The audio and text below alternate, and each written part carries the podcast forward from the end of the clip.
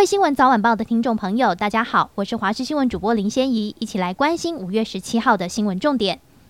今天西半部转为多云，有机会看到阳光，但迎风面东半部仍然有短暂阵雨，大台北地区零星飘雨，午后山区则有局部性阵雨。而从今天到周四，水汽减少，气温短暂回温，白天气温舒适温暖，新竹以北及宜花高温预估将回升到二十二度到二十四度，其他地区可以达到二十五度到二十七度。周三西半部回升至二十九到三十度高温，但周五起受到另一波锋面影响，各地容易转为有雨。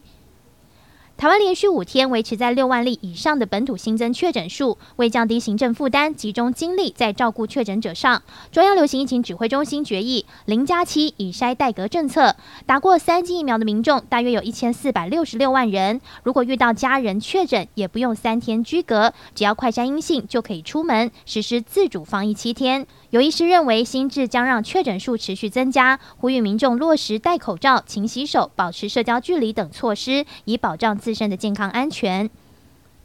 继富邦产正式宣布婉拒重复投保防疫险之后，国泰产险也在官网宣布跟进。根据了解，目前除了新安东京产险跟和泰产之外，其他产险几乎都不接受重复投保。目前国内有十二家产险发行防疫险，先前明台产险曾公开指出，竟有人投保十一张保单，等于几乎每家防疫险都买。而随着台湾新冠本土确诊飙高，百分之九十九以上是轻症，政府防疫政策从清零改为共存，产险也担心理赔黑洞太大，而从严审核。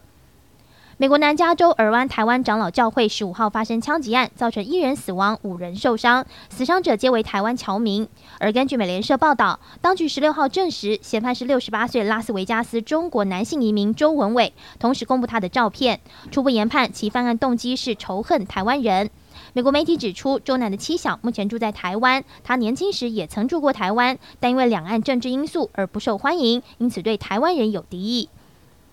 美国总统拜登预计二十号出访亚洲，并在二十二号抵达日本。美国驻日大使伊曼纽表示，拜登访日是对中国的警钟。这趟亚洲行是拜登上任以来首度访问欧洲以外的地区。外传拜登访日期间，可能与日本首相岸田文雄宣布组成印太经济架构，来对抗中国主导的区域全面经济伙伴协定。